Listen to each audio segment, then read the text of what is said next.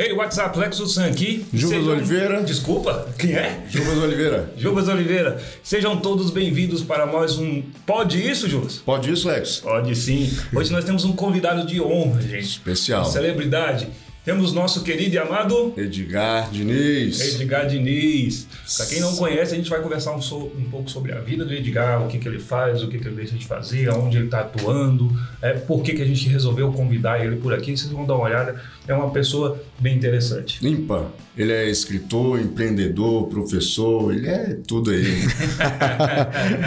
Bom dia, Tom. Bom dia. Prazer estar aqui com vocês aí no Pode Isso. Adorei esse nome, muito bom. É muito mesmo? bom. Gostei do ambiente de vocês. E é isso mesmo, é, é falar um pouquinho da nossa vida aí. Tenho certeza que vai ser um bate-papo sensacional aí. E vocês estão de parabéns pela iniciativa. Tem que fazer isso mesmo, levar conhecimento pra galera de forma descontraída, né? Isso, exatamente. Fazer a turma crescer, né, cara? A gente tá precisando demais de fazer isso. Conhecimento Conhecimento nunca é demais. Nunca é, nunca é. E tem mais, né? Quanto mais você tem, mais você percebe que você não tem e que você precisa buscar, né? Então é um falar negócio em, falar bacana. em conhecimento, é, o senhor tem uma carreira na, na, na escola, na universidade, é isso? Tem, cara. Eu, na verdade, assim, eu, eu sou de uma- do norte de Goiás, né? Lá de Porangatu. Eu venho aqui, eu me identifico muito com lá, porque também é uma região que é muito carente, né? O norte de Goiânia lá, que é uma região que está muito próxima do Tocantins. Até criaram o estado de Tocantins para tentar desenvolver. E eu passei toda a minha infância lá. Fui para Goiânia só mais é, com uns 13, 14 anos. E quando eu fui para Goiânia, a gente passava dificuldade lá de sobrevivência mesmo em Porangatu com a minha família, né? É porque a gente precisa ter oportunidades, né, cara, de trabalho. Aí lá não tinha, meu pai passando dificuldade, minha mãe, nós fomos para Goiânia. E lá começou essa história de ser professor, porque eu cheguei lá, uma tia minha, muito querida, chamada tia Lourdinha, falou assim: não, Edgar, eu- a gente passando dificuldade, não tinha nem onde morar, né? Aí ela falou assim: não, eu vou te dar um curso de computação. E foi engraçado que ela pagou um curso de computação para mim de 90 dias, falou assim para mim: ó, meu filho, se você estudar esse negócio aqui bem estudado, se for muito bom nisso, você vai mudar a sua vida. Você vai ver que você vai sair dessa dificuldade, você vai ter seu carro, sua casa, você ainda vai cuidar dos seus pais ainda. E ela falou aquilo, eu falei, cara, vou fazer isso, é meu sonho, é tudo que eu quero, né? Então ela, ela tinha me dado ali uma oportunidade, que era o curso, e uma visão, né? Ela falou, ó, se você estudar aqui, a gente precisa entregar muitos pro jovem, né? Para todo mundo. Nós temos que sempre ter uma visão, né? De onde eu quero chegar. A visão, ela é tão importante quanto a oportunidade. E minha tia deu os dois para mim ali. E aí, daquele curso que eu fiz, ali eu lembro que eu, eu me destaquei, porque eu estudei muito, porque meu, meu alvo era, era transformar minha vida ali, né? Eu já comecei a ensinar, ensinava meus colegas ali sobre, sobre computação, sobre como é que funcionava. A partir daquele curso, eu consegui arrumar um estágio, que eu nem ganhava nada, pagava para trabalhar, para aprender, mas era uma forma de eu aprender. Depois eu fiz faculdade, consegui fazer uma- um mestrado aqui em Brasília, passei numa bolsa que tinha, na época, só tinha três vagas que tinha bolsa, que eu não tinha dinheiro muito. Aí eu consegui ficar em segundo lugar Aqui na aqui na UNB, aí fiz o mestrado aqui na UNB, cabeça. virei professor, né? Pra você ver, um rapaz do, do, do norte goiano, depois eu virei professor. Foi até engraçado, porque eu, eu era acostumado a nunca ter dinheiro, né? E essa bolsa mesmo, ela que era tipo, sei lá, mil e poucos reais. Então custava viver. Quando eu virei professor, na época faltava muito professor. Então eu cheguei em Goiânia e já peguei muitas aulas. Assim, eu cheguei, já peguei tipo, sei lá, 40 horas de aula. Cara, o dia que eu recebi meu primeiro salário lá, eu não acreditava. Era uma loucura, assim, era um negócio muito desproporcional. Tipo, eu ganhava 1.500, daí veio o primeiro salário, veio tipo 15 mil, assim, sabe? Era um negócio 10 vezes mais. Eu, não, eu, eu lembro até hoje de eu estar no banco, eu lembro até o banco, lembro direitinho, eu tirando o extrato assim, ó, e eu não acreditava. Eu falei, cara, eu não tô acreditando que eu tô, tô rico, cara. Tô rico. Na época eu achava que eu tava muito rico. Mas aí fiquei, depois disso, fiquei 12 anos em sala de aula. 12 anos. Fiquei, então dei muita aula, dava aula de manhã, de noite. Depois eu, eu, eu dava aula de pós-graduação no final de semana. Fui coordenador de um curso de pós-graduação. Fui diretor de uma grande universidade na área de pesquisa também. E você veio tudo derivado da computação e do curso lá de 90 dias que a minha tia deu, né? Ela me deu o curso, deu a visão. E ali eu comecei a fazer um trabalho, uma caminhada que foi muito bonita 90 nessa área. dias que mudaram a vida. Muda, é assim. A gente hoje, hoje a grande dificuldade nossa, assim, que eu acho do povo goiano, nós aqui em Goiás, é, é muito isso, sabe? As- As pessoas, primeiro, é, não têm uma visão, sabe? As pessoas não sabem inspirar o outro. A gente, a gente faz, os nossos heróis estão invertidos, né? Tem, a gente, por exemplo, tem muitos políticos que falam que eu que fiz, eu sou herói, isso é muito ruim. Sempre que um político tá meio como herói, tá algo muito errado. Nós temos que fazer heróis jovens que dão certo, entendeu? É. Empresários que dão certo, por exemplo, vocês estão aqui, né? Quanto mais vocês trouxerem pessoas que inspiram, as pessoas vão olhar e ela fala, pô, cara, se esse cara fez aí, dá pra fazer, entendeu? Eu posso fazer. E aí você começa a inspirar as pessoas. A gente vive hoje um mundo de muita falta de esperança, sabe? Muita falta de esperança, porque as pessoas não têm uma visão, né? Quando eu, eu não acredito que eu posso crescer, que eu posso desenvolver, eu vou ficando eu vou ficando sem esperança. E isso vai matando as pessoas, vai, matando. E a gente procura trazer isso sem, sem te- é, trazer nenhuma pressão. A gente traz uma pessoa como inspiração, mas não precisa ter pressão de ser aquilo, Isso. né? Mas, mas para Pra inspirar. inspirar. né? A visão ela inspira mesmo. Isso. Na sua história, eu vejo um contexto que dá para se aplicar a muita gente. Por exemplo, onde é, o senhor acha que estaria se não fosse a sua tia? É. Pois é, cara, e a, e a vida da gente é muito assim, né? Uma pergunta forte, a sua e profunda, viu?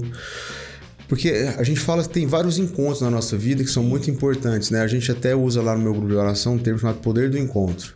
Que a gente não pode. tem- a maioria das pessoas elas só se esbarram, né? Assim, você pode ver, você encontra alguém, nem, você nem pergunta como é que ela tá hoje mais, você nem olha no olho das pessoas. Isso é dolorido. O, o poder do encontro é o contrário, é você encontrar com as pessoas e você contribuir com a vida das pessoas, né? Tem um provérbio, acho que é chinês, que é muito bacana, que é assim, que quando duas pessoas se encontram, se elas tiverem só mercadoria, elas trocam a mercadoria, mas as duas vão sair com a mesma quantidade de mercadoria. Mas quando as pessoas se encontram e trocam conhecimento, trocam amor, Elas vão sair mais ricas. ambas vão sair carregadas com o dobro do que chegaram, né? E isso é o princípio do poder do encontro. Você encontrar as pessoas e deixar algo é, valioso, né? E a minha tia foi isso. E teve várias outras pessoas na minha vida que foram decisivas. O que eu acho que é chave é assim, a gente ter mais pessoas dispostas a ajudar e a gente entender que quando a gente encontra uma pessoa, a gente tem que levar para essa pessoa não só uma oportunidade, mas assim, a palavra de confirmação, de motivação, você pode, você é capaz, é, mostrar, inspirar as pessoas, né? trazer Deus, que eu acho que é um negócio muito importante na vida das pessoas. Então, assim, a gente tem que estar mais dedicado ao próximo, sabe? Eu, eu sinto que a gente vive dias de muita. Como é que eu vou falar pra vocês? Falta muita compaixão, que é sentir a dor do outro, entende? A gente tá vivendo muito isolado. As redes sociais ainda acelerou esse processo, eu acho mais. Porque a rede social é muito falso, né? Você olha ali, Ah, certeza. você só certeza. bota os tem bonitinho e tal, a hora que você vai conversar com a pessoa de É verdade. igual a gente conversando. Você- A pessoa tem um iPhone 13 e a parede está para rebocar lá. É. O que interessa é estar O que interessa é atual tá e. com Você tem O cara bate uma foto rindo, desliga o celular e vai chorar no Vai chorar. quarto. É. É, é, a gente até fez um podcast sobre isso. Tem muito coach aí que teve uns dois ou três aí que tirou a vida. O cara é um coach para incentivar a vida, para melhorar a vida da pessoa e vai se Que contradição é essa? É. Mas é verdade. É aquela mente fraca, né? Mente vazia que mostra ser uma coisa e no fundo não Eu é. acho que a, a pandemia é, botou muita gente dentro do eu, do eu interior e muita gente descobriu que o seu eu interior é vazio, ou às vezes nem percebeu isso. Aí falta aquilo que o senhor falou. Eu acho que é um dos pilares da vida, né? E a espiritualidade, a espiritualidade é um deles. É A pessoa verdade. Tem que ter tem que ter o espiritual. E, e- e esse seu livro é justamente sobre isso, né? É, sobre Esse isso, seu cara. novo eu. Esse livro que está aqui, gente, ó, é Seu Novo Eu. Fala um pouquinho mais sobre esse livro. Do que É. se trata exatamente? Cara, esse livro é quase um testemunho de vida, assim. É, ele fala sobre inteligência espiritual, né? Então, o que que acontece? A minha história de vida é assim. Eu sempre tive é, um- a mente muito... Eu sempre fui inteligente com coisas, matemática, computação. Então, tive essa facilidade. Mas eu nunca tive o que eu chamo de controle da mente. Eu era muito ansioso, muito ansioso. Então, assim, era um cara até desesperado para ganhar dinheiro. Eu fiquei a minha vida inteira querendo que a minha empresa prosperasse muito, eu queria dar muita aula, eu queria, eu queria, eu queria, eu queria, eu queria ser diretor, eu queria que aquele, esse negócio do querer e, e a ansiedade, processo, né? Você vai perdendo o controle que eu chamo de controle da mente, né? E, e isso vai tendo consequência, velho. Eu vivi muita parte da minha vida muito ansioso. Depois eu tive um problema grave no meu casamento com a minha esposa, porque de alguma maneira a gente não tinha Deus no coração, a gente não conseguia se conhecer de verdade. Eu, eu tô casado com a minha esposa tem 30 anos que eu tô com ela, na verdade. E eu digo que eu conheço ela tem 5, pra vocês terem uma ideia. De verdade, assim, de falar assim, não, agora Eu consigo olhar para minha esposa e ver o coração dela, e eu sei que ela olha para mim e vê o meu. Do ponto de vista não é de, de beleza, é do que somos mesmo, nossas fragilidades, a, as grandes traumas que ela teve, os grandes traumas que eu tive. Porque a gente, quando casa com a pessoa, a gente casa com a imagem que assim que a pessoa constrói, né? Ninguém vai mostrar pro outro, oh, eu sou isso, eu sou fraco nisso, sou... a gente, a pessoa quer se projetar bonitão, a mulher também quer se projetar bonitona, porque aí vai ficar o casamento fica meio fácil. É óbvio que vai dar certo, né? Só que quando vai passando o tempo, é que você vai entendendo quem são as pessoas de verdade, né? Então, assim, eu fui um cara que tive muita ansiedade, depois tive uma crise grave no meu casamento, assim, de grave mesmo, cheguei a ficar deprimido. E no, no, no separar ali, a minha mãe que salvou a gente falou: não, você vai separar só depois que você fizer um, um, retiro de casais. Eu lembro direitinho disso. Eu saí de casa com a mala pronta, tinha uma filha pequenininha de seis anos na época. E minha mãe falou: não, você só vai se você fizer esse retiro. E eu falei: não, mas já tô decidido, vou separar. Eu, naquela época eu odiava minha esposa, assim, se vocês me é perguntarem. Eu já tava com ódio dela. E aí eu fui fazer esse retiro. Cara, e desse retiro foi muito poderoso na minha vida, porque eu comecei a conhecer Deus. Eu nunca tinha tido essa intimidade com Deus. Assim, apesar da minha mãe, meu pai fazerem movimento de igreja, ir na igreja não tem nada a ver com ter não, espiritualidade. É, é diferente. Eu não estou dizendo que não tem que ir na igreja, porque eu acho que tem que ir porque é um, é um princípio. É, que dá base para o restante. Mas não quer dizer que quem vai na igreja tem uma espiritualidade profunda. Não tem nada a ver uma coisa com a outra. E aí, nesse retiro, eu comecei a viver essa transformação. Por exemplo, eu, eu odiava minha esposa, mas aí quando eu comecei a rezar mais, eu comecei a perceber que eu estava equivocado na forma como eu enxergava, e ela também. Então, cara, a gente conseguiu. Eu tive uma transformação absurda, inclusive nos negócios, vocês têm uma ideia. Assim, a, a, forma de eu gerir a minha empresa mudou demais depois que eu comecei, porque eu era um cara muito agressivo, porque eu era ansioso, eu, eu ia para cima de todo mundo com muita força. Vamos embora, tem que conseguir. E na, e na, prática, cara, quando você faz as coisas forçadas, desorganizadas, você tende muito mais a andar para trás do que para frente. Porque você pensa que está avançando, só que as coisas não estão estruturadas, né? Você não, não tem solidez. Nesse processo todo, eu descobri o que chama de inteligência espiritual, cara, que é o que eu escrevi nesse livro, que é uma forma diferente de você governar os seus pensamentos. Só para vocês entenderem, eu costumo usar esse exemplo como a água. É uma forma bem fácil quem está nos escutando entender. Imagina que seus pensamentos são a, como água, por exemplo. Quando você é uma pessoa ansiosa, é como se você só vivesse no si, né? Então você pensa assim, pô, se meu projeto der certo, se eu tivesse dinheiro, se eu não conseguir isso, se não quer aquilo, você não está vivendo hoje, você está deslocado para o futuro. A depressão geralmente é você estar tá preso no passado. Você teve um trauma, alguém te agrediu, falou umas palavras, ou te machucou fisicamente, e você está com medo daquilo voltar a acontecer. Se voltar a acontecer, se aquilo. Aí você vive no passado. Então, a, a ansiedade é um deslocamento dos seus pensamentos para uma dor do futuro, ou a depressão é do passado. De forma geral, é isso que acontece. Uhum. E você não vive o hoje. Hoje, grande parte das pessoas elas são infelizes porque elas não conseguem ter um, um, o que eu chamo de um controle da mente. Ou seja, a mente é que governa ela. Então não é você que governa a sua mente. Eu, eu, faço muita palestra sobre isso, vocês têm uma ideia. Eu fui fazer uma palestra numa multinacional grande, cara, só com diretores, assim. Uhum. E foi interessante, porque antes de mim tinha um coaching desses caras do, hum, do, do motivação, coaching, sabe? É. E, e, e, esse cara falando usando o Ayrton Senna como referência. E eu achei muito interessante, porque aí a minha ideia esse ano era, inclusive, fazer muito palestra desse livro, mas não, não foi possível. Deus mudou os projetos. Eu dei uma palestra que foi essa. E o cara falando do Ayrton Senna, ele fala para os diretores dessa multinacional, dizendo assim, não, vocês têm que ir para cima, vocês têm que acelerar, vocês têm que ir, isso, não sei o quê, o Senna na chuva ia. Então usou aquele negócio do Senna ali, e aí terminou, né? Todo mundo pilhado. Uhum. Aí os caras falaram, diga, agora que você que vai falar. Eu falei, cara, que é que sobrou, velho? Que é que sobrou? É porque. Não, e eu imaginei o seguinte, né? Porque na prática, a forma como ele abordou é que, que é o problema. Uhum. Porque não adianta você falar para uma pessoa ser produtiva, acelerar, se ela tá doente por dentro. Entendeu? Se ela tá ansiosa, se ela tá deprimida. É o caso do cara que vocês falaram. O cara tá lá pregando uma coisa, é. mas internamente ele tá destruído, entendeu? Aí quando eu fui falar, eu comecei a falar sobre, falei, ó, oh, gente, não existe produtividade, não existe performance de verdade se você não estiver bem com você mesmo. Isso é tudo mentira. E existe um dado que eu trago no meu livro que é real, que é assim, 90% hoje dos pensamentos das pessoas, ou seja, 90% do que passa nas nossas mentes, de todo mundo, é, são pensamentos ruins ou maléficos. Isso é um dado de um pesquisador americano muito famoso. Então você imagina o seguinte: 90% do tempo da mente das pessoas ela está pensando algo que não é real, ou é coisa do futuro, ansiedade, depressão, são pensamentos que fazem mal, roubam a energia dela e que não vão construir nada, não é real. Aquilo não é de verdade, é só um se. Se acontecer, se voltar, se... então não é real. Se você passa 90% do seu tempo desse jeito, você concorda que você desperdiçou 90% da sua energia? É por isso que muitos, você pode ver, muita gente chega muito cansado no final do dia em casa, muito cansado, ele não produz nada. Verdade. E esse cansaço vem muito mais da forma como. Porque toda vez que você pensa assim, ó, se acontecer tal coisa, vamos dizer, você tem que pagar uma conta e você tá desesperado com aquilo. E você fica o dia inteiro pensando nisso. Cara, se eu não tiver esse dinheiro, vai dar esse problema, vai dar esse problema. O seu corpo tá vivendo toda a dor emocional do não pagar a conta. Do que ainda nem aconteceu. só, é, do que não aconteceu. Só que isso é físico, só pra vocês entenderem. As pessoas adoecem com isso.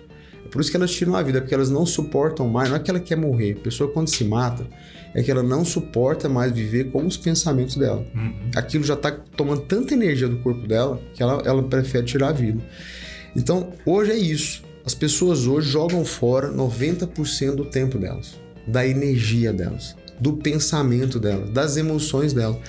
Então não existe ser produtivo nisso. Aí eu falando para esses diretores, eu comecei a falar isso, depois era, era uma palestra técnica, quase que virou uma oração, sabe? Porque todo mundo começou a chorar. Vocês imaginam um negócio desse? Os caras, diretor da multinacional, e eu falando, olha, as pessoas estão ficando deprimidas e elas não conseguem conviver com elas mais, e elas querem tirar a própria vida. E eu comecei a falar, começou os caras a chorarem, assim, ó. E aí, a hora que ele foi virando aquele clima louco, assim, no auditório, Aí no final até o, tava o, o filho, do, que é uma, uma multinacional japonesa, e o pai já faleceu. Tem quase 100 anos essa multinacional. E o filho estava lá. O filho veio falar com pô, cara, que você falou que foi muito doido, tá todo mundo impactado. Porque é real, você vê. Ali, ali é, é, é, é o retrato da sociedade moderna. É a ferida da É um sociedade. coach falando que você tem que ir, você tem que acelerar, você tem que ser o Ayrton Senna. E o cara não consegue nem governar a mente dele, ele já ele tá lá ansioso, desesperado, deprimido, você tá É aquele entendendo? negócio, eles ficaram pilhados, né? Um negócio bacana que escutaram, mas no fundo eles estavam. É. hora, hora que saísse dali não ia dar É, nada. Não ia ser. Até um, um desses caras, um dos principais diretores dele, veio falar isso pra mim. Falei, Edgar, você tá falando a minha realidade, cara. Assim, na boa, eu não consigo, eu sinto que eu não tô produzindo. Eu tô desgastado, eu tô ansioso, eu tô deprimido, eu tô já ficando viciado em álcool. Então, como é que um cara desse vai produzir? Entendeu? É, então não, não vai. Então esse livro fala um pouco sobre isso, sabe? Ele fala sobre você.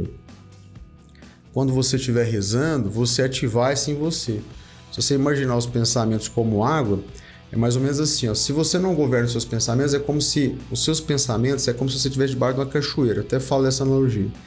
Seus pensamentos estão caindo sobre você, você não governa sobre eles. E quando você está debaixo da cachoeira, você não consegue nem respirar. E a água pesa. Uma pessoa, quando tira a vida, é porque ela já está tanto tempo debaixo da cachoeira que ela não suporta mais o peso da água e a dificuldade de respirar.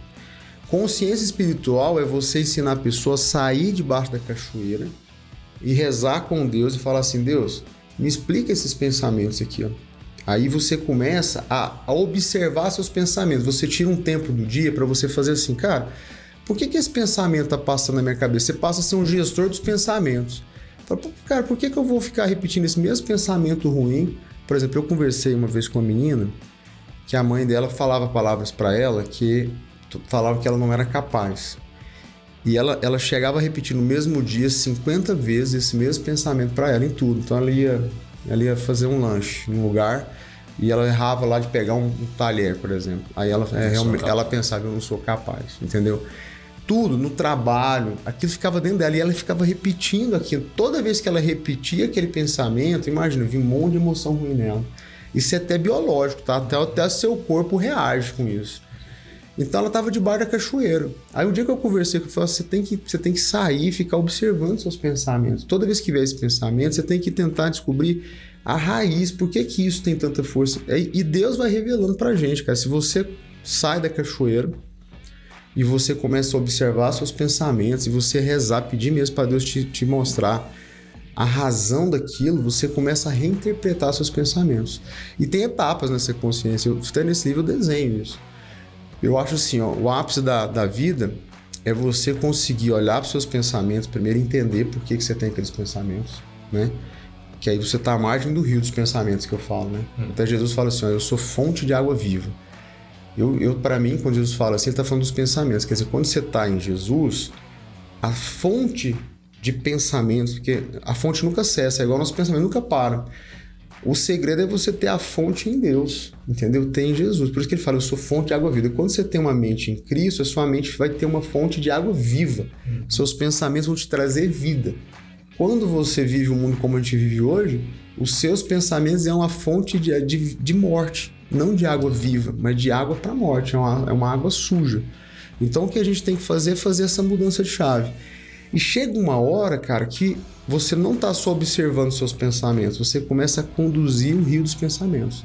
Que aí eu acho que é onde o cara produz muito. Aí é onde o cara dispara. Você vê, eu nunca fui, eu nunca ia escrever um livro, cara, não faz parte de mim. Eu sou um cara da matemática, pra vocês terem ideia. Eu sou da área de exatas. É computação é lógica. Eu escolhi, eu escolhi computação porque eu ia mexer com computador, não ia ter que lidar com gente. Pra vocês verem como é que isso é louco. Aí, de repente, eu me vi escrevendo um livro sobre inteligência espiritual, falando com pessoas, atendendo pessoas. Por quê? Porque isso aí é de todos. Isso não é de uma pessoa, entendeu? Essa inteligência espiritual, que é a inteligência de Deus, eu chamo de sabedoria do céu. A sabedoria do céu é para todos. E quando você acessa ela, não tem jeito, cara. Você vai, você vai ter um desenvolvimento dentro de você absurdo. Absurdo. E hoje em dia, é, trazendo para o lado espiritual da Bíblia também, o que, que você acha da, da, da forma como as pessoas veem Deus hoje. Que de certa forma está meio banalizado, como você falou. Tem muita gente que vai para a igreja, mas ele não está ali espiritualmente. Às vezes ele está conseguindo interesse, é uma menina, é um menino e tal, ou é a, a, a, turma, os amigos. Tira uma foto, posta nas redes. não é Deus. Casa do Senhor. É, Jesus Cristo falou que é, armazenai para vós tesouro no céu, porque onde está, está seu coração, ali estará seu tesouro. Adoro essa passagem. Exato. Então, assim, você vê hoje as pessoas, principalmente a mídia, né, que eu acho um controle de massa muito grande. Você eu vejo hoje as pessoas colocando o coração em pontos diferentes, em pontos que não tem, que é totalmente é, afastado da Bíblia.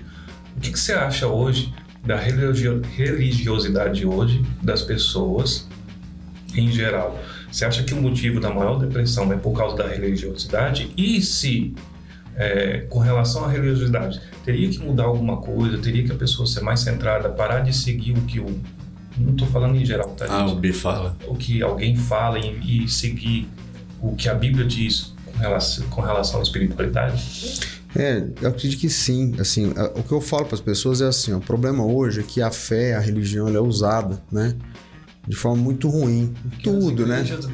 As pessoas usam a igreja para negócio, usa para projeto de poder, usa para política. É, pai e mãe usa às vezes da igreja para forçar um comportamento para o filho, entendeu? Sim. Então assim, a fé é muito mal utilizada, né? A religiosidade é o uso, ao meu ver, quando você fala religiosidade, para mim é o uso da igreja de forma equivocada. Sim. E isso mata as pessoas. Assim, eu entendo que a fé é um pilar vital. Do jeito que você come, do jeito que você tem que acordar e comer, para mim, se você não acordar e não tiver uma experiência com Deus, você, você, tá, você tá deixando de comer. Para mim é nesse nível. Sim. Eu sou do nível hard, assim, sabe? Uhum. Eu gosto muito da passagem Jesus fala assim: olha, perguntaram para Jesus, né? Ele já ia entrar no processo de, de crucificação. Ele falou assim: ó, qual o último enquete dele, assim, a última pergunta para provocar, qual que é o mal dos pensamentos? Aí Jesus falou assim: olha, Amar o Senhor seu Deus é de todo o teu coração, de todo o teu corpo, de toda a tua alma e de todo o teu espírito.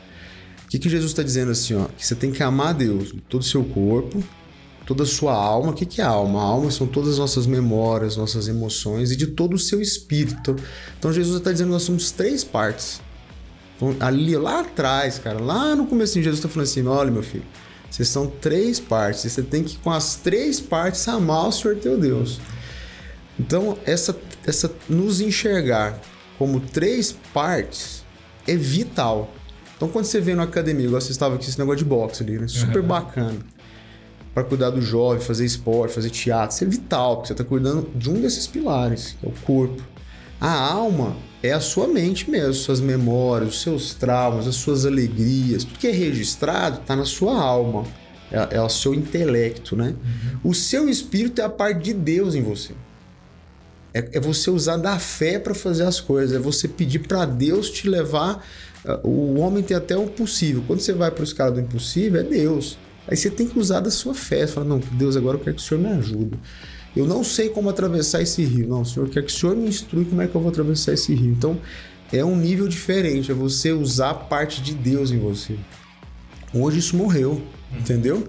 Então, eu quando eu olho para as pessoas, eu vejo pessoas que cuidam do corpo hoje e cuidam da alma mais ou menos. É, é falácia, a alma dela está destruída e ela não sabe lidar com a alma. E só tem um jeito de você cuidar da alma, é cuidando do espírito. A mente que é bom, nada, né? Foi É, só- aí quando você cuida do espiritual, aí naturalmente você vai cuidar da sua alma. E você vai cuidar do corpo. É, o corpo, ele, ele reflete as coisas. Né? Como tá dizendo, se você ficar com pensamentos ruins, você pensar que não, você vai adoecer, cara. Você vai adoecer, é batata, né? Minha esposa é psicóloga, psicóloga, ela fala muito isso. 98% das pessoas que ela atende lá, é, que já estão muito sofridas, geralmente quando procura o psicólogo já está muito mal, né? Uhum. A pessoa já tá doente, fisicamente. Tá tomando remédio, já tá arrebentada, tem problema de estômago, tem problema de gastrite, problema de. de- É problema pra caramba, Tá no pressão limite, alta. né? Já Tá no limite. O corpo tá indo pro beleléu, porque a alma tá muito destruída e o espiritual você esquece. Então, assim, o convite que eu faço sobre Deus é assim, ó, todo mundo. Tenha a sua própria experiência com Deus. Esquece tudo que te ensinaram sobre padrões, sobre o uso. Esquece o erro do outro. Uhum. Porque é uma relação sua com Deus, cara. Você vai ter que ter um papo com Deus, entendeu? Um papo reto. Esse negócio não, não dá pra pôr a culpa no outro, não. Sim. É o negócio é o seguinte, cara, vai ter a sua experiência, busca, busca criar isso, busca pegar livros, tem tantos livros maravilhosos que vão te ajudar, inclusive, a entender a Bíblia. A Bíblia é a fonte de tudo. A Bíblia é a fonte de tudo. É cara, se né? você for ler a Bíblia assim, quando você vai aprofundando sua fé, eu fui ler sobre inteligência espiritual, eu comecei a pesquisar livros do mundo inteiro, inclusive pessoas não cristãs, né? Uhum. E até é engraçado isso. Os caras não são cristãos, mas você vai ler os livros deles, tudo cita Jesus, sabe? É mesmo. Todos, não tem exceção. É porque não tem como, cara. Jesus é a base de conhecimento fora do, do Os negócio. maiores filósofos aqui do Brasil, geralmente eles usam Jesus Cristo como exemplo em quase tudo. É, não tem Se jeito. falar em, em- em exemplo de vida, Jesus Ele pode até não acreditar, né, que Jesus é. filho de Deus, mas ele tá lá citando a sabedoria dele. É bem, é bem interessante. Mas, e aí, lendo esses livros, eu percebi muito isso, cara, que você, no fundo, o conhecimento de Jesus está em todos esses caras. É o mesmo conhecimento, por isso que eles citam ele. E você tem que procurar a sua experiência, entendeu? A sua experiência. É igual o evangelho, né? Tem o evangelho segundo Lucas. O evangelho. Então tem que ter o evangelho segundo Edgar, entendeu? O evangelho segundo. Tem que ter o evangelho segundo cada um de vocês. Você, qual que é a sua experiência É, é fé? tão impressionante que é um livro tão antigo e tão atual, né? Você Não tem tá louco, fugir, cara. né? Toda vez que eu leio a Bíblia, assim, se você tiver conectado, você vai ver que tem algo muito profundo lá. Fala, Cara, céu. E você pensa, "Não, como é que eu nunca vi isso? Não, é pensar ser surreal, um livro escrito há milhões de anos, em décadas aí. E, é e a Bíblia tem um negócio doido, cara, que assim, a maioria das pessoas, quando ela não tá vendo fé, ela lê e não entende. Vocês já repararam isso? Sim, É muito sim. doido isso, né? Sim. Eles Aí depois- da maneira que eles estão. Não, e não entende também. Muita gente não entende, cara. Assim, eu lembro da minha esposa falar isso pra mim. Falar, amor, eu leio a Bíblia e eu não entendo. Porque assim, na verdade, por que, que ela não entende? Ó, Eita, temos Rapaz, um tem acidente algo aí. de- um acidentezinho. Então, assim, é, ela falava assim, não, eu, a- eu não entendo a, a Bíblia. E na verdade, o que que acontece? É porque ela não estava entendendo que era um livro sobre fé, né? Ela, não tá, ela tava querendo ler a Bíblia pelo corpo e pela alma, entendeu? E a Bíblia é sobre o espírito. pela Então, aí dela, no caso. Né? a, a ótica tem que mudar. E quando ela começou a pegar isso, aí ela foi mudando. E eu já encontrei muitas pessoas desse jeito que falam isso, falam, não, não entendo a Bíblia.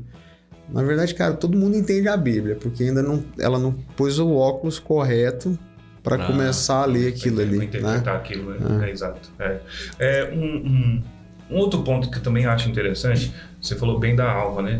Conhecimento e tal.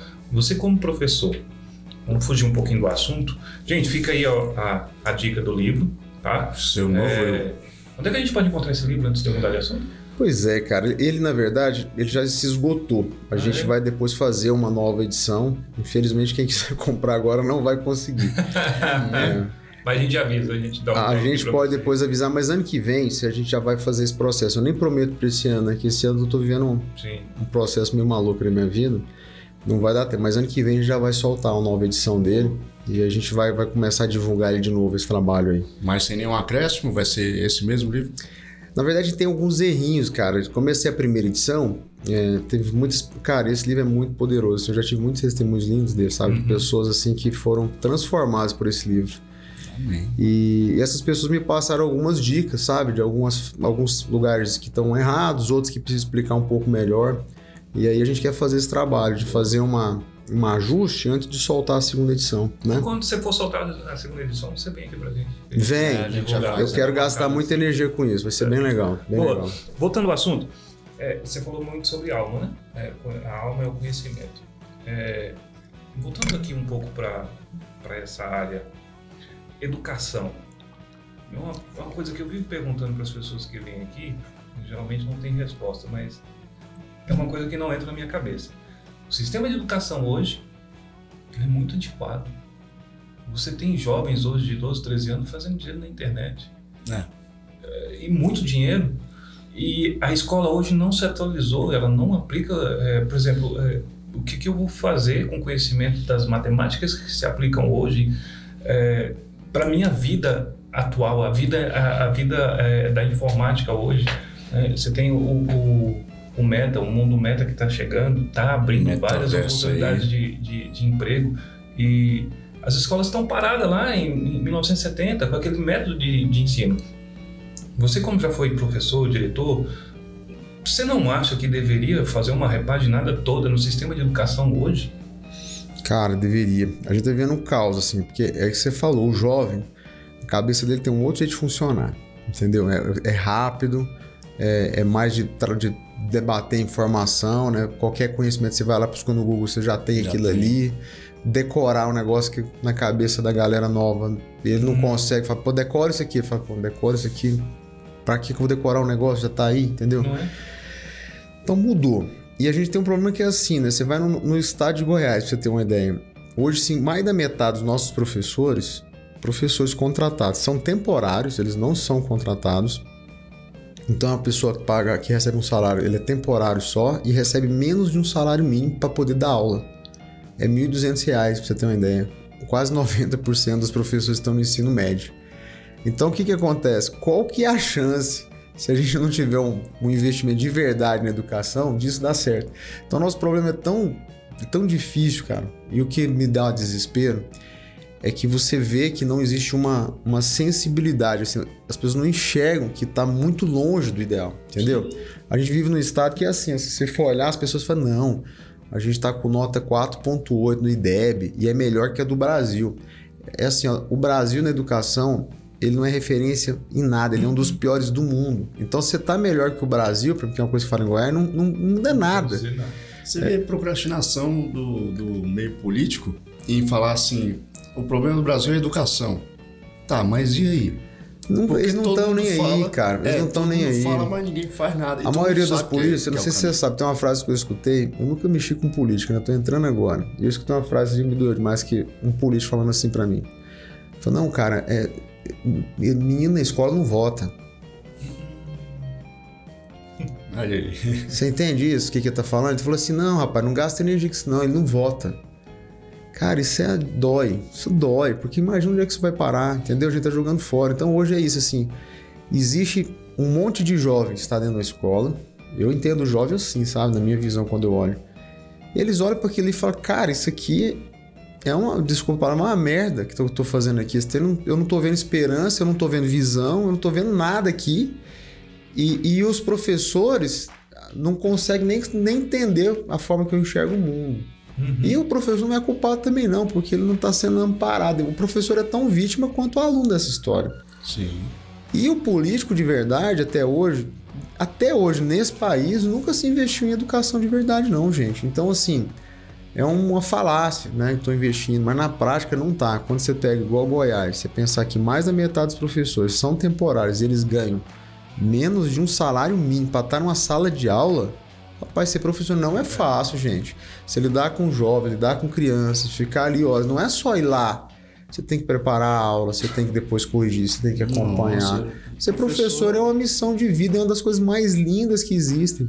Então, se você não tiver de fato uma, uma, uma, uma vocação educacional, você fala, não, eu, eu vou fazer é isso, é isso é o foco. E de derivar recursos para isso, para que o professor seja valorizado. As escolas, a, a escola, para a educação dar certo, ela tem que ser tipo o sol do, da, da cidade, entende? Uhum. Os pais, tudo tem que ser escola. Fala, Nossa, vai ter uma festa cultural. É na escola, todo mundo tem que ir. Sim. Ah, vai ter uma, uma. Meu filho aprendeu a escrever, tem que ser uma festa, os pais têm que ir lá, nós temos que fazer tem escola, né? centro é. de esporte, centro de cultura. Toda hora a família teria que estar indo para a escola. É isso que é a escola. A escola é um, é um, é um micro, é um, tipo um universo ali, ó, um sol que, que vai fazer toda a comunidade estar ao redor daquilo, entendeu? Então tem que ter uma paixão por aquilo ali. Quando você investe na escola, você já investiu no hospital, você já investiu em segurança, você já investiu em tudo, cara. Tudo está sendo investido ali. Você acha, que, você acha que um, um estado conseguiria melhorar o sistema de ensino dele? Eu digo desde a grade escolar, desde tudo de aula, total, com certeza. Independente do governo com certeza. Não tenha dúvida nenhuma disso. É porque o modelo é assim, ó. Qual que é o erro mais grave no Brasil? Primeiro é errar na base. É assim, os primeiros sete anos de vida é porque, vamos pensar, tem diferença de um goiano que nasce aqui para um, uma criança que nasce lá nos Estados Unidos? Vocês acham que tem? Não tem, cara, diferença nenhuma. A, a, a semente é a mesma. A diferença é que eles aprendem fazendo, falando inglês e a gente. É, a, gente a diferença é, é, a terra, cara. É a terra. Quer dizer, lá os caras estão pegando o mesmo projeto de Deus lá e lá eles estão cuidando. Sim. A gente não cuida. Então não tem diferença. A gente primeiro tem que ter essa certeza, porque a gente às vezes não entende isso, a gente acha que não. Você vê, eu tenho rodado, tenho conhecido, cara, eu tenho conhecido cada jovem nesse estado. Os caras assim. Nossa, sensacional. Eu conheci um cara em Caldas Novas, tem uma indústria lá, ele chama é, AS, JAS. Eles fabricam um disco para plantadeira. Uhum. E esses caras criaram um disco que ele é muito preciso. Então, por exemplo, você vai plantar milho e ia 5 grãos num, num buraco e você queria que fosse só três. Aí as plantadeiras antigas toda hora erravam. Ou ia três, ou ia quatro, ou ia cinco, e dava um desperdício. Ele criou um disco de alta precisão. Então, se você mandar por três sementes, vai as três. É, vai três sementes no buraco. E é controlado eletronicamente esse disco. E esses caras já estão toda a plantadeira que você olhar, toda a América, inclusive nos Estados Unidos, roda com o disco dessa empresa que está lá em Rodas Novas, aqui em Goiás. É a coisa mais linda. E os caras falaram assim para ele: ó, oh, você esquece, não tem como fabricar isso aqui. Quando ele criou esse disco, ele fez um, um, um negócio meio. É um tipo um, um protótipo lá, né? Só para ver se funcionava e começou a funcionar. Aí ele pôs uma plantadeira, o fazendeiro falou: rapaz, ficou bom, melhorou. Você vê, deu certinho. Depois pôs noutra fazenda e esse trem falou: não, vou criar esse produto. Entendi. Aí os caras falaram: não, não tem como você fazer 5 reais, não. Você tem que vai pedir para empresa na Alemanha ou no Japão, que lá que eles vão fazer a plaquinha eletrônica para controlar esse disco. Eu falei, não, não aceito isso não, vou querer fazer aqui.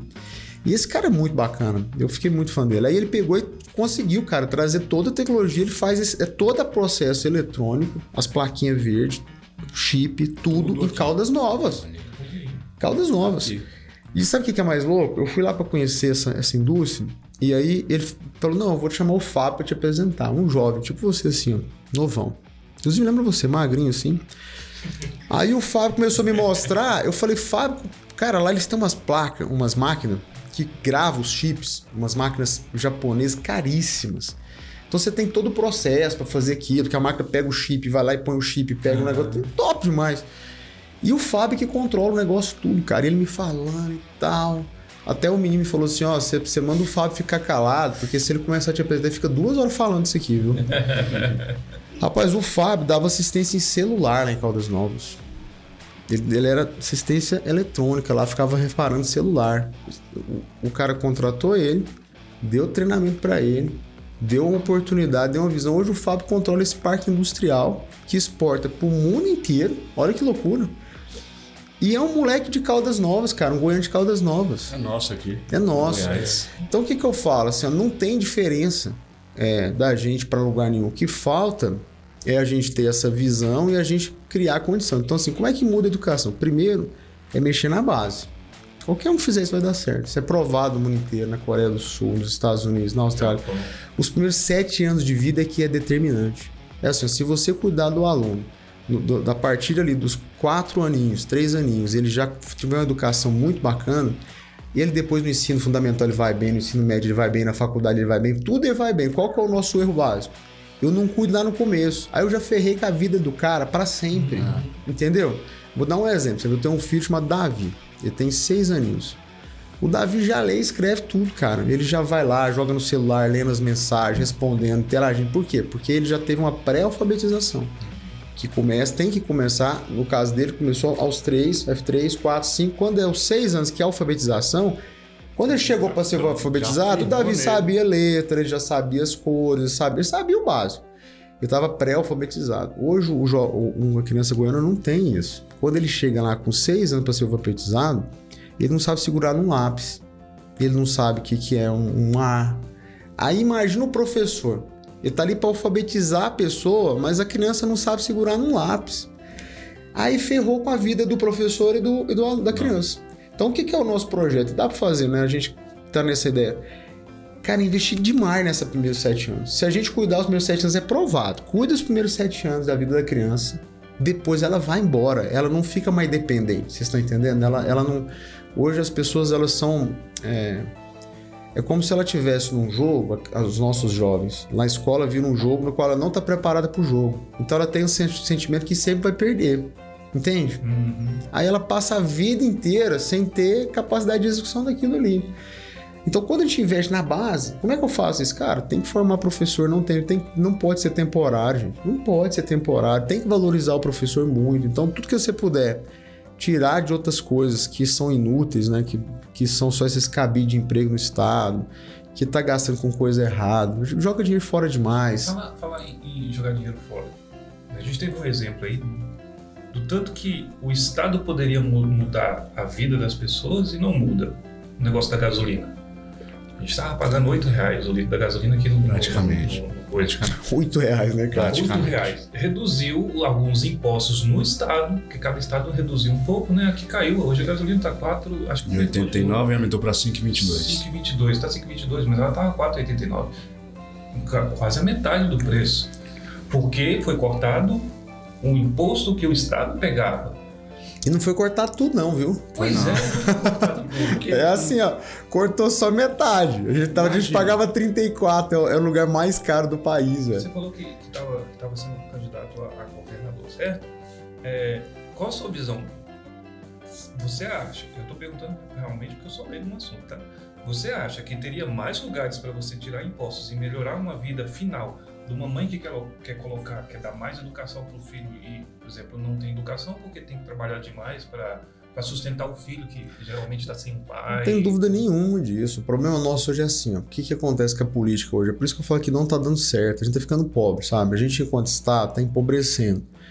E enquanto país também. O Brasil, a produtividade do brasileiro, que é, é a quantidade de riqueza que a gente gera, é a mesma da década de 70. Só para vocês terem uma ideia, nós estamos tá passando década após década e a gente continua ficando pobre. O, o, mundo está se desenvolvendo, que de produtividade, que é a capacidade nossa de gerar riqueza, está ficando para trás. Assim, gente, pega 100 reais, vai no supermercado, você vê o que acontece hoje. Não acontece. Entendeu? Isso é um empobrecimento. É. Então nós estamos empobrecendo. E, e, o que que acontece? A forma como todos esses políticos estão fazendo não funciona. Não vai dar certo nunca.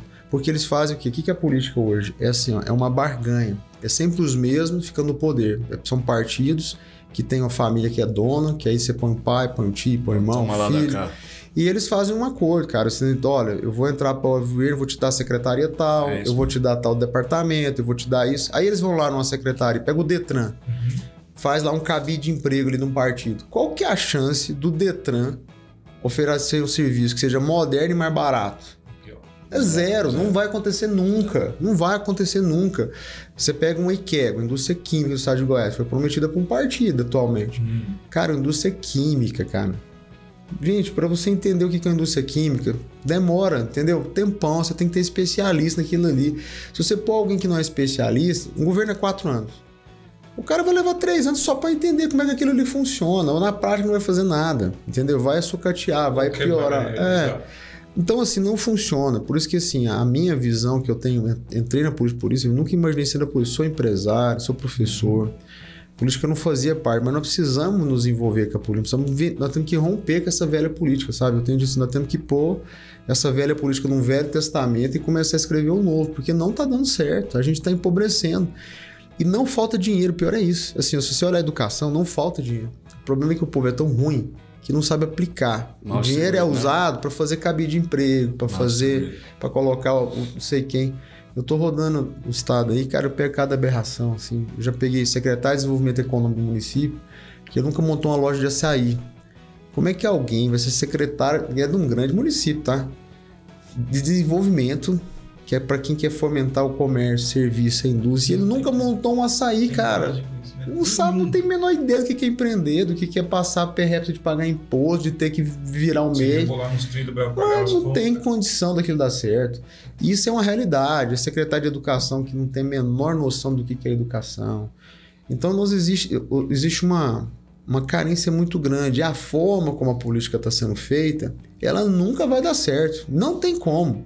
Então, por isso que até eu faço parte de um partido que a gente, eu prego muito isso, que Goiás precisa de um choque absurdo disso. Ou seja, a gente tem alguém que não tem aliança, que é o nosso caso, não tem coligação, não tem promessa para nada. Para quê? Para a gente poder contratar no estado só gente competente. Contratar por RH, para vocês terem uma ideia. Quem que vai ser contratado? Contrata uma empresa de RH, é um compromisso nosso, para contratar os secretários, contratar os líderes, pessoas que são muito boas naquilo. Que ó, não falta dinheiro, por incrível que pareça, cara. Daria para economizar, rodar bacana e daria para a gente poder ainda é, economizar mais para reduzir imposto, né? É, porque eu vi uma, uma informação que diz que Acho que parou ali, acho que ela vai ativar. Deixa ela voltar lá. Tá sem a madeira, não tem problema não. O principal gravador. capta aí. Eu vi uma informação que diz que no Goiás, especialmente no Goiás, não tem como. A, a maioria das pessoas não tem creche, as mães para colocar o, o filho na creche. Será que procede? Eu acho que sim, porque eu tenho amigas aqui que não tem. Procede demais, mas muito. E é um problema E é um gravíssimo da mulher. E, e, inclusive a, a criança já tem uma base, né? Como você estava falando. Lógico. Conhecimento. Inclusive o tá termo que a gente creche. fala assim, nem pode chamar de creche, a gente já tem que chamar assim de pré-escola. É. Não pode ser creche do tipo, eu vou lá botar meu filho Creche é e o filho vai ficar como um depósito de criança, Isso, entendeu? Não pode. Cara, ali é o porta de ouro. Se... Qual que é o sonho de qualquer mãe goiana? Pode perguntar. É ela ter um lugar que ela, qual que é o maior valor de uma mãe? É o filho. É ela ter um lugar que ela possa colocar o filho dela e ela ter certeza que o filho está sendo bem cuidado e principalmente está sendo educado, entendeu? Formado. Não na educação de, de- mas é- é- essa base ela é vital, é vital. Então, e quando você não tem creche, você perdeu em duas lados, porque é uma mãe que não vai poder trabalhar, não, Não vai, vai poder produzir. empreender, não vai produzir, e uma criança que não está recebendo essa base de educação que é vital para ela poder ser alfabetizada e tocar a vida dela. Então é um erro grave. Pra vocês terem uma ideia, Piauí, Piauí tem 99% das crianças já nas creches. Goiás é um dos piores desempenhos que Ué, no existem. Goiás, eu tenho um filho de 5 anos. Começaram a fazer uma creche ali perto do, do ginásio de esporte. Acho que a creche até hoje não terminou. Meu filho vai fazer 6 anos. Lá em Lusiana, nós estávamos lá também, tem uma enorme lá, né? Que E tá não, lá. não terminou. Então deve ser do mesmo projeto. É. É. Aí, assim, eu acho, na minha visão, que uma andorinha só não faz, Não- não, não faz serão.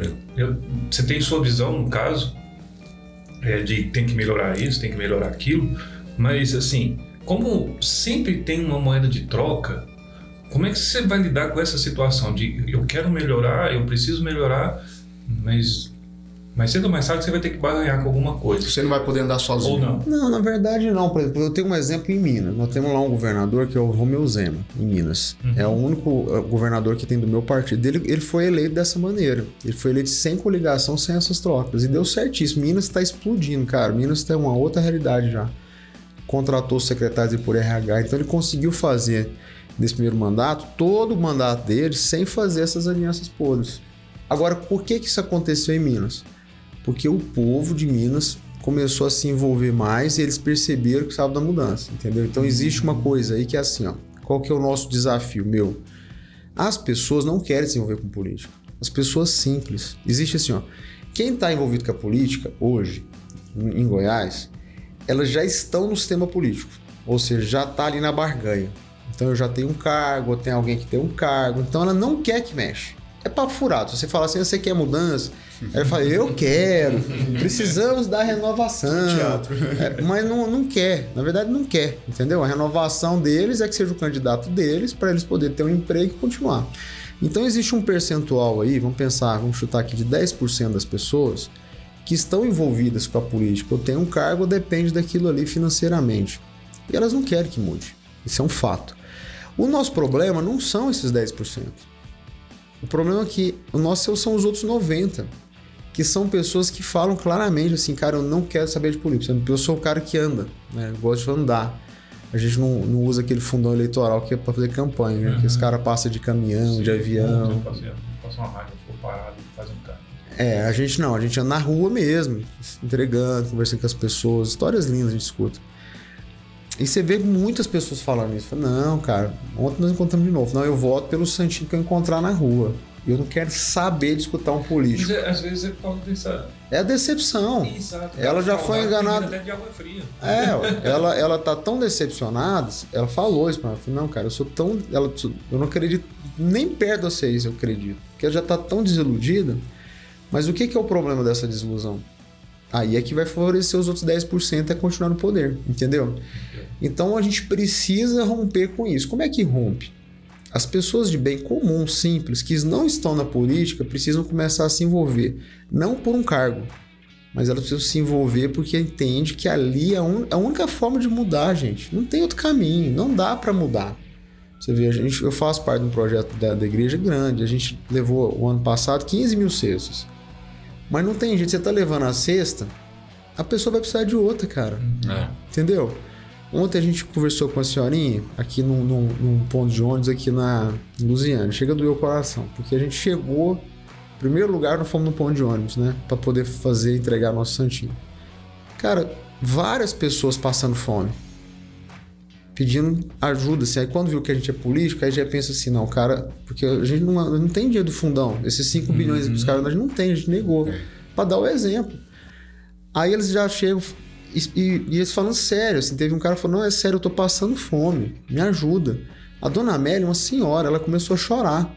Na, cara, encontra com a gente, primeira conversa, ela começou a chorar. Falou: Não, meu filho, eu tenho a minha filha para cuidar, minha filha tem três filhos, nós estamos passando fome. Eu vim aqui comprar um melzinho para me poder revender, aqueles melzinhos pequenininhos, eu não tenho dinheiro para comprar. Chorando, uma senhora linda, uma linda. Aí eu fiquei com o coração partido, falei pra ele, não, vai lá, pô, pega, pega um dia pra ela comprar os melzinhos dela. Cara, ela comprou os melzinhos e voltou para nos mostrar. Ela falou, ó, oh, meu filho, tá vendo aqui? Eu falei pra você que era R$13,90 cada negócio. Aí a gente, a gente deu 50 reais pra ela. Aí ela falou, ó, comprei os melzinhos e comprei um litro de leite. Cara, olha, olha, olha como é que tá a mente dela. Entendeu? Como é que tá o coração da senhora dessa? Ela, ela um litro de leite ali para ela era como se fosse assim, sabe? Um presente do céu, porque ela quer levar o filho para os netos dela, o leite para os netos dela. Então ela não consegue fazer o básico. Então nós estamos empobrecendo. E toda vez que alguém que fala assim, ah, mas eu não gosto, tipo, não me envolvo, ele está favorecendo isso, entendeu? Há uma responsabilidade nossa que não se envolve com a política com a dor que a dona Amélia está passando. Tá errado. A gente tem que entender isso. As pessoas que estão no poder hoje, elas não estão preocupadas com isso. Elas estão preocupadas em se perpetuar no poder. Nós temos que levantar um grupo de pessoas que estão preocupadas de verdade, não com o projeto de poder, mas com o projeto de transformação. Nós temos que ter compaixão da dona Amélia, entende? Nós temos que começar a ter no nosso coração, tem que doer no nosso coração. Não, nós não podemos fingir que não existe. O que você acha que tem muita gente nesse do jeito que você está falando, pessoas que realmente querem a mudança, mas aí tá ali calado porque não tem um norte para seguir? Total, eu acredito muito. Eu falo assim que o meu papel na política é criar o que eu chamo de mesa da confiança. Eu acho que tem um monte de goiano que não aproxima da política hoje porque ele não confia nas pessoas que estão lá, entende? Fala assim, ah, eu não vou sentar na mesa com esses caras. Sim. E é real. Então eu digo que assim, o meu papel é criar a mesa da confiança, ou seja, eu restabelecer na política alguém que as pessoas possam confiar. E aí, às vezes vai demorar, sabe? Eu não sei. Para mim não é um projeto de poder de tempo, ah, eu tenho que ganhar agora. Isso não funciona assim na minha uhum. cabeça. Mas se a gente tiver líderes que as pessoas confiam, as pessoas de bem vão aproximar. Entende? Elas vão começar a voltar e elas vão querer estar juntas e elas vão querer é, é, ajudar. Tem muita gente querendo ajudar, gente. O problema é que eu não confio nos políticos, eu não confio nas lideranças, né? É, eu digo assim, eu fui professor há né, muitos anos, igual eu falei para vocês. Tudo que um professor fala na sala de aula conta. Tudo. Assim, ó, o professor fala, o aluno escuta. Uhum. É por isso que eu tenho que ter professor bem preparado. O professor é, é a profissão mais importante de uma sociedade, é o professor. Vocês não precisam ter dúvida disso. O político, ele é o grande professor da sociedade. Ele é o grande professor. Só que os nossos políticos não entendem isso. Por exemplo, tudo que um governador fala conta, cara. Cada palavra conta. É, cada exemplo conta, faz muita diferença. A sociedade é tão mal educada politicamente que quando entra o horário político, ele desliga a televisão. Desliga a televisão. É, não, não é verdade. É a mesma coisa Ou na sala de aula. pra ver meme. Ou assiste É, pra ver pra- alguma pra coisa ver engraçada. engraçado. Mas não porque que tá interessado Você em- entende? É tipo a E escola. você sabe é- por que, que tem uma rejeição sobre a, a, a propaganda? Porque tem muita mentira ali.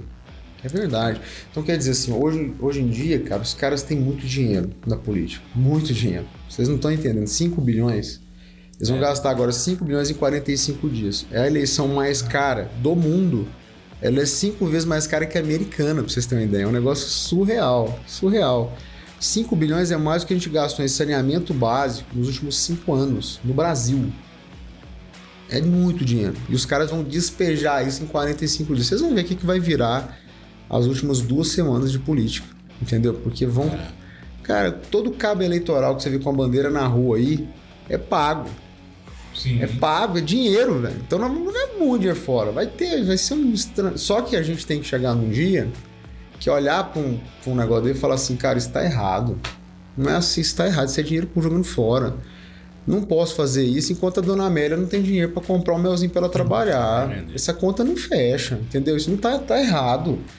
Então a gente tem que ter esse, esse envolvimento. Então o nosso papel é esse, é levar a mensagem. Eu tenho rodado o estado todo. A mensagem tem chegado, sabe? Você viu? Eu nunca fui, sou desconhecido, as pessoas vão devagarzinho entendendo, vão conhecendo a gente. Isso é uma construção. Igual vocês estão me escutando, vocês já estão tendo uma percepção diferente, eu tenho certeza disso. E assim tem sido com todo mundo. Todo mundo que a gente conversa, que conhece a gente, fala: não, cara, isso aqui é o que eu entendo que tem que fazer mesmo. Então dá pra romper com a velha? Dá, dá pra romper, mas a gente precisa que esses outros 90% entrem na luta. Que é o que aconteceu em Minas. Minas estava tão ruim a situação, tão caótica, que foi meio assim, o povo meio falou, não, cara, não dá. Mas estava muito, muito ruim. E o Goiás não tá diferente não, tá caminhando pro mesmo lado, entendeu? Então a gente Todos os precisa... É, o Brasil como todo tá muito mal, cara. A gente não tá bem, não. Não tá e bem. Goiás, Goiás sempre fica na mão de governador A e B, né?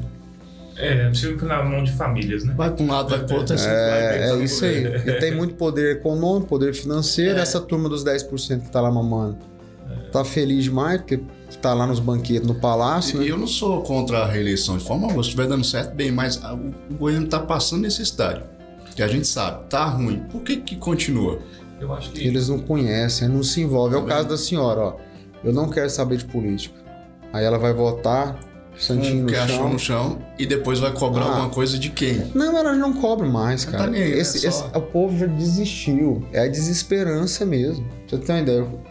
Eu, fui conversar com o padre da minha igreja, quando eu fui entrar, falei, padre, eu fui pensando em entrar na política assim. Aí ele falou pra mim, meu filho, não entra não, porque não dá pra, não dá pra melhorar.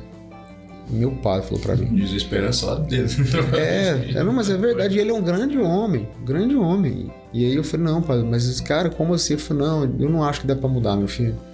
Ou seja, é o coração dele já Fechado. É porque na visão de todo mundo, o nível de ferrugem, de, comunica de corrupção na política é muito grande. Eu acho que eles não teriam, eles não veem, assim como eu, não veem uma solução por conta disso, porque é, quem está lá em cima sempre está pensando no umbigo dele, ou está pensando no jeitinho brasileiro. Eu tenho certeza que esses 5 bilhões que você falou, 2 bilhões vai para o bolso de alguém, sem entrar diretamente para a política. Ah, não, tem regra para entrar, só, vai ser, só pode ser gastado com isso. O brasileiro dá um jeito, aliás, todo humano dá um jeito. Então, na minha visão, as pessoas têm essa, esse modo de ver as coisas, de que tá tão corrupto lá em cima, que quem entrar bonzinho vai ser corrupto. Vai se Vai, cedo, corromper. vai se corromper mais cedo ou mais tarde. é o Entendeu? que eu mais escuto. É, falam que e aquele não que for- não conseguir se corromper, que não, que não que conseguir lutar contra isso, que não se corromper, não vai ter força suficiente para fazer a diferença. Eu acho que essa é a visão de Só cumpre o mandato e sai. Exato. Essa é a historinha que eles querem contar pra gente e que aí a gente não vai nunca vencer. É, Se a gente, é porque isso aí é o que eles querem vender pra gente. A gente tem que entender que na verdade nós temos que romper com isso. Eu costumo dizer assim, é igual. Eu costumo falar que nós aqui ainda estamos como se fôssemos os escravos na senzala, sabe? Sim. A sensação que eu tenho é de verdade. Com certeza. É como se eu estivesse na senzala, esses coronéis aí que governam nosso estado há tanto tempo tá lá de fora, e eles dão migalhas pra gente lá dentro, e a gente fala, cara, não dá pra sair daqui não. Não dá, os caras já estão lá há tanto tempo, não vai funcionar. Mas, cara, até os escravos saem da senzala. Entendeu? Uma hora a gente tem que se libertar, uma hora a gente tem que ir lá e demitir, tem tem que que, sair romper e começar a fazer. Como é que faz isso? A gente tem que ter uma mensagem tão verdadeira pra cair no coração das pessoas. Pessoas pelo menos confiar na gente. Sim. Eu acho que o primeiro passo é esse. assim. Primeiro as pessoas, não, pelo menos eu confio nesse cara. O dar conta, eu acho que é o segundo passo. Porque hoje o povo não tá nem aí, cara. É como a mulher, ela não tá nem aí, ela não quer nem saber. Se a gente tiver alguém que confia, já é um primeiro passo muito importante. Pelo menos eu sei que ele tá falando a verdade. Hum. Pelo menos eu sei que ele tá com, com o coração reto. Já é um passo Já é maravilhoso. idônea as intenções dele, né? Ah, Hoje a gente não acredita nisso. Você viu, eu tava dando uma entrevista lá em Goianésia, aí eu falando assim, que é real, as pessoas estão passando fome, né? Hoje de cada 10 goianos, 3 estão passando fome. É a dona Amélia. Ou seja, é insegurança alimentar. A dona Amélia tá lá chorando por quê? Cara, se eu não tenho melzinho, eu não vou vender o melzinho. Se eu não vou vender o melzinho, eu não tenho dinheiro para comer. Ontem a gente tava numa praça aqui em Valparaíso, eu não lembro o nome da praça. Mas é uma praça aqui bem movimentada, tem um food truck lá na praça, ah, tem um negócio. Itapá. É. Itapá aqui. E tinha uma mulher vendendo lá, Praça maravilhosa a história dela. E ela falou a mesma coisa. Falou, não, eu tenho quatro filhos para alimentar, meu filho. Se eu não vender esse doce aqui, porque ela, ela era a que mais vendia, assim. As outras ficavam paradas, esperando o cliente ir. Ela pegava os negócios e atrás de todo mundo, sabe? Aí a gente começou a conversar. Falei, não, meu filho, eu tenho quatro crianças para cuidar. Se eu não fizer isso, eles não vão comer. Então, o nível de desespero. É, isso aí chama insegurança alimentar. A pessoa não tem segurança de que ela vai comer no outro dia. E, e na prática, você pode ter certeza que muitos dias não vende o doce, gente. Ah, O mundo não é perfeito assim, não. Aí no dia que não vende o doce, vai ter problema na casa dela. Entendeu? A gente tem que entender quando as pessoas falam com a gente uma coisa, o que está acontecendo. É o que eu falo de compaixão. Tenho que me colocar no lugar da pessoa. Falar, cara, como é que é isso aqui? Deixa eu entender essa mãe aqui fazendo. Então a gente tá, tá dando errado. Eu falando dessa história que o Gwen tá passando foi numa rádio, um senhorzinho, quando eu saí da rádio, um senhorzinho me abordou, muito humilde ele, muito simples, bem goiano mesmo, esses goianos pé rachado. Falou, ah, meu filho, tudo que você falou aí é verdade, nós estamos passando fome lá em casa, não tem dinheiro para comprar o gás. Mas deixa eu te falar uma coisa, pelo menos o exemplo você dá lá, tá? Ele tá dizendo assim, ó, mesmo que você não resolva, pelo menos dá o exemplo. Entendeu? Pelo menos não fica esbanjando dinheiro jogando fora. É. Pelo menos não entra nesse jogo de corrupção. Ele, ele não tava nem pedindo para resolver, cara. Ele tava pedindo só para ser verdadeiro, para poder dar o exemplo, entendeu? Eu acho que a gente tá num ponto assim que precisa disso primeiro. Depois o restante vai, vai, vai vir posterior, entendeu? É, é, uma- é um- é realmente uma boa visão. Bom, gente, eu acho que deu para conhecer um pouquinho nosso amigo Edgar Diniz. Edgar Diniz, né? Ele está concorrendo aí. É, foi Ao menos- bom conversar contigo, ver a sua experiência de vida, os seus objetivos e tal. É, a gente queria agradecer, antes de mais nada, ao Jorge Recife por ter cedido o lugar. o local que ele cede aqui pra gente. Bacana, bacana. o local aqui pra gente. Jorge Recife está com outro centro cultural ali perto do, do Itaú, é, músicas, né? Na Itapá. Itapá, né? Da, qual tá com um projeto de música. Você Que aprende- bacana. você Parabéns, inclusive. Muito Você aprende? legal isso. Muito O bacana. Jorge Recife que é um homem da cultura e que é- a cultura é muito importante para todo ser, né? Porque Nossa, vital. aprende. E ele realmente tanto. executa, é incrível. Ele é cultura. Realmente. acho que ele tá em Aracaju. Ele tá em Aracaju? É. Mostrando o Valparaíso para Aracaju. Ah, que bacana. É, ele, ele É, vai o mostrar. projeto dele lá é interessante, você aprende inglês, ah, um projeto para os jovens aprender inglês tocando música. Nossa, sensacional, né? Muito bom. É, a gente queria agradecer também a Center Móveis por ter é, dado essa Decoração. decoração, né? Inclusive, eles estão com promoção essa semana, a gente dá uma olhada lá, tá interessante, tá bom. É, daqui só vai para onde? Cara, a gente vai ter mais uma agenda no, aqui, vamos rodar aqui na região da cidade, tem algumas feiras, vamos visitar hoje. E depois voltar para Goiânia. Semana que vem já vai ser Goianésia, Nerópolis, então tem, tem, tem viagem para todos esse, os esse lados. aí. Goiás aí, que eu costumo dizer que é, um país, é grande demais Goiás. É Você vai grande, conseguir é andar em todo, todos os Não, lugares? É não dá. Não dá, Não é dá, muito impossível. grande, né? Assim, os outros políticos, né? Se vocês olharem, o que, que eles fazem? Eles fazem carreatas. Então eles Uhum. entram num caminhão, passa pela cidade e vai embora. Então é um Sim. movimento. Aí eles fazem várias cidades, mas eu digo que não faz cidade nenhuma, porque desse jeito aí você. É fácil, Hoje né? Tá bom. não liga mais pra isso. É. Eles acham que A gente já faz diferente. O que, que eu tô, tenho feito? Aonde a gente tem candidatos a deputados federais, estaduais, igual a gente tem aqui na região de vocês, pessoas da terra, a gente está indo para andar na rua mesmo, para conversar com as pessoas. Eu acredito que a gente tem que primeiro convencer um pequeno exército de pessoas a comprar nossa ideia. E depois isso vai Sim. repercutindo. Tendo verdade, isso vai, vai chegar lá na frente. uma, uma boa ideia é divulgada, ela é espalhada, né? Ela Eu é. É uma nisso. semente, é real. É É real. interessante. Pro mês que vem, pra semana que vem, vocês estão lá? Nós vamos estar em Goianésia, vamos estar em Nerópolis e Anápolis. Vamos fazer essa região e mais Goiânia, né? Fica a dica aí, é, pra vocês terem mais detalhes, vai tentar no seu Instagram. Pode entrar, importante. Edgar Diniz, né? O meu Edgar tem um I, tá, gente? Tem um, tem um Não é A gente lá. vai Não é deixar. mudo. a gente É, vai depois deixar bota aí que é legal, né? É, deixar Acompanha as redes sociais aí, vocês vão ver que bacana nossas redes. Interessante que no, no, no, no Insta dele tem um link, aí você tem todas as informações dele, gente. A empresa, é, lá que eu vi lá, tem um site falando sobre ele, tem vários links, acho que todas as informações estão Tem, é bacana. Tá lá preparado pra turma conhecer. A gente agradece de coração a Eu oportunidade. que agradeço. Diga, é, o número é 30, né? Tô vendo aqui. É, o nosso número é 30 aí. Vale pra a quem for votar aí. é 30. Fica a dica aí, gente. Porque a gente é meio parcial, como todo mundo sabe, então. É, mas Mas eu tô aqui, então já falo. É, Aproveita não, turma aí. o nosso objetivo maior é mostrar a pessoa. Tá aí a pessoa justamente. do, do É. que, que é, não o político. Tá E outra certo, coisa, gente? tem que votar, né? Então conhece. Conheça a gente Exatamente. pra vocês poderem nos Até mesmo avaliar. porque tem que conhecer a pessoa antes de. É um jeito de senão- conhecer. né? É, isso Pode não- isso? Pode, tem, que- tem que ter, né? Pode. É, amor, pode isso? Pode. Pode, pode. pode conhecer. Então É é, isso aí, isso aí, gente. gente. A gente fica por aqui. Até mais, até o próximo podcast. Acho que o- o- quem nos indicou foi o Pacheco.